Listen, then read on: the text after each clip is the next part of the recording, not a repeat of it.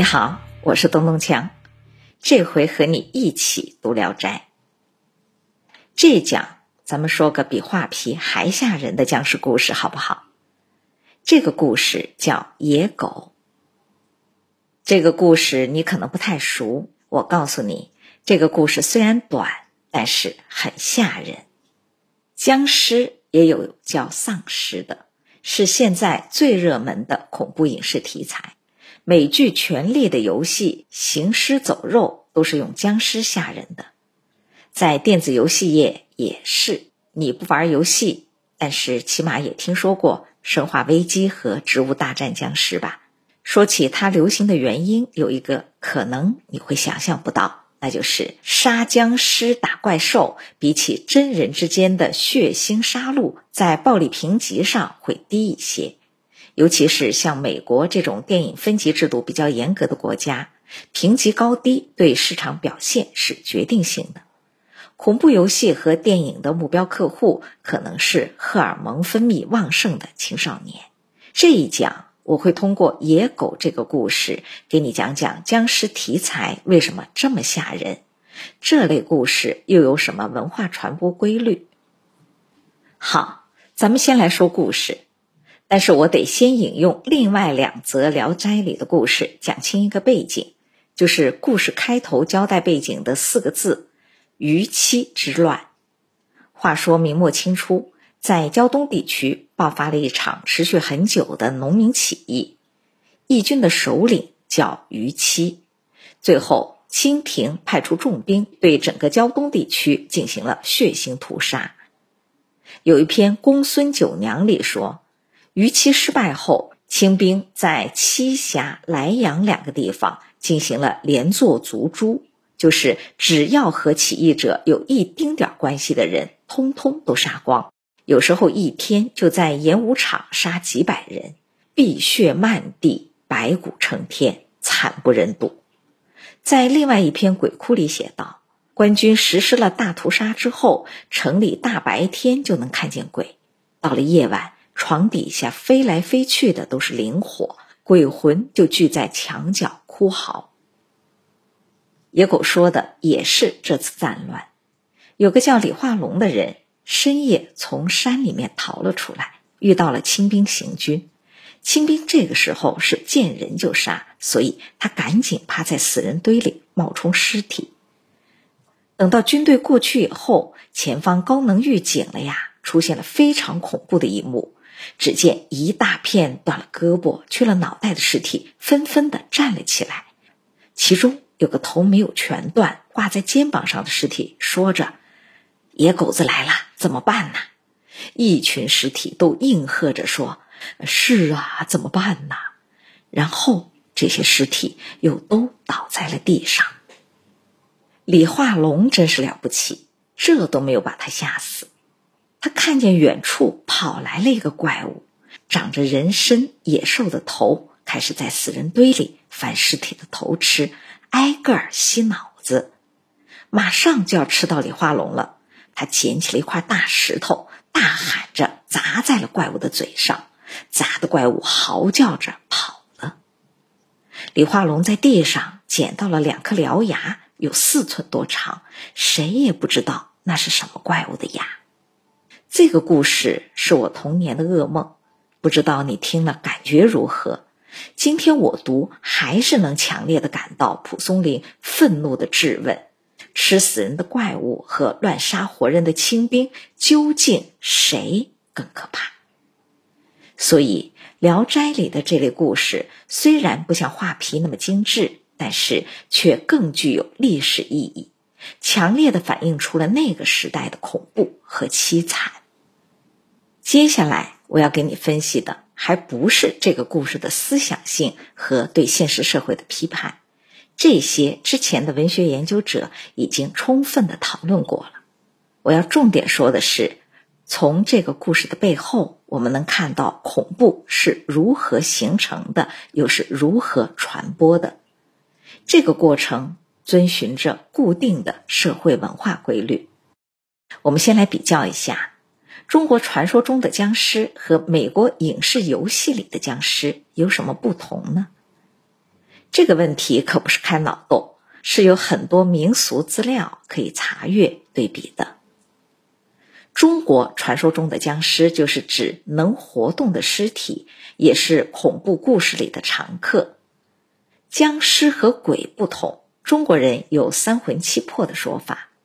本来这是道教的修炼方法，认为魂属于阳，是善的，而魄属于阴，是恶的。如果修道者能够用三魂制住七魄，身体就会长生不老。具体怎么练我不知道，但是到了幽冥文化里，也就是鬼故事里，这个理论就具体了。我们可以理解成，魂代表着人的精神，离开了身体的魂就是鬼。鬼仍然有人的情感和思想，但是。假如尸体上的魄没有和魂一起散去，或者受到了外来邪气入侵，尸体就会开始活动。魄是愚蠢、邪恶、没有思想的，所以僵尸才无法交流，只知道害人。你可以回忆一下，《聊斋》里的鬼可以和人谈恋爱，而僵尸可都是吓人。在美国，最早的僵尸电影拍摄于一九三二年。当时的设定是，僵尸是由非洲巫毒的符咒制造出来的。这些尸体没有思想，能听懂简单的命令，可以当奴隶和士兵使用。没错，就和传说中的湘西赶尸一样。到了上世纪六十年代，僵尸片开始走红。这个时候的僵尸人物设定是由于核泄漏或者病毒感染引起的。而且僵尸会攻击人，不怕刀枪。人被僵尸咬了也会变成僵尸，基本上和现在电影里是一样的了。不过前面我讲的只是关于中美僵尸形成的表面区别，下面我要讨论的是僵尸故事背后人类共通的文化心理。这类恐怖程度很高的故事，都是时代性和群体性恐惧心理的显现。今天的人们无法想象战场杀戮的恐怖。真实的战争并不是立即进入你死我活的激烈厮杀，而是要经过漫长的等待、无尽的焦虑和恐惧。军人在战后经常出现幻觉、应激反应等心理问题，而没有训练、手无寸铁的民众更容易陷入集体恐慌。我刚才讲的几个鬼故事。在当时，公众很容易认为就是真的。野狗子这个名字，就是战场上成群游荡的吃尸体的狼或者野狗。精神崩溃的亲历者会把他们的形象看错，再加以夸张，通过口头传播的方式，以当时最快的交通工具的速度，很快传遍一个大的区域，再一次加剧战乱的恐怖。于其起义。就爆发在蒲松龄家乡，当时他只有八九岁。这样的恐怖传闻，既是他的童年噩梦，也是当地的集体恐慌。那么，僵尸片盛行的美国人怕什么呢？有些人觉得僵尸片在美国盛行，那是因为闲的。美国人长着一张从来没有被人欺负过的脸，生活的太安逸，精神太空虚了。但是如果跳出僵尸片本身，放到流行文化的历史里，你就会发现这个题材是在上世纪六十年代火起来的。那这有什么讲究吗？二战后期是恐怖片的低谷，原因很简单：美国人刚刚经历了战争，不缺少紧张情绪，用不着花钱买。但上个世纪六十年代，美国经历了古巴导弹危机。这可是一次实实在在的核威慑。如果外交斡旋失败，擦枪走火，核武器也完全可能打到美国的本土。这造成了美国历史上最大规模的集体恐惧。很多美国人就在自己家后院修建了防核弹工事。所以，关于核辐射让人变成僵尸的电影开始在这个时间流行，直到现在。核战后的世界变成废土，被辐射的变异生物横行，还是经典的电子游戏设定。当然，集体恐慌的程度要看民众的认知水平。二十世纪中叶的美国人不至于像清朝人一样相信僵尸是真的，他们只是通过电影发泄对未来的忧虑。不管是逾期起义还是古巴导弹危机，追溯僵尸故事的来历，能给我们一点启示：和平是多么值得珍惜和维护啊！战争不仅带来了死亡和灾难，而且会长时间的扭曲人们的精神，给时代打下创伤烙印。轻易喊杀喊打，真的是太愚蠢了。遇到极端的恐怖事件。一群害怕到极点的人通常会干什么呢？社会文化专家说，他们会找替罪羊。在对集体恐惧的研究中发现，恐怖事件的传播过程会伴随着替罪现象。替罪就是替罪羊的意思。僵尸这样的恐怖故事当然是谣言的产物。但只要人们普遍相信，就会一起做点什么，在想象中阻止其实并不存在的灾难。按照现代视角，就是寻找替罪羊，缓解公共的盲目焦虑。在多数群体恐怖传闻里，替罪者都是活人。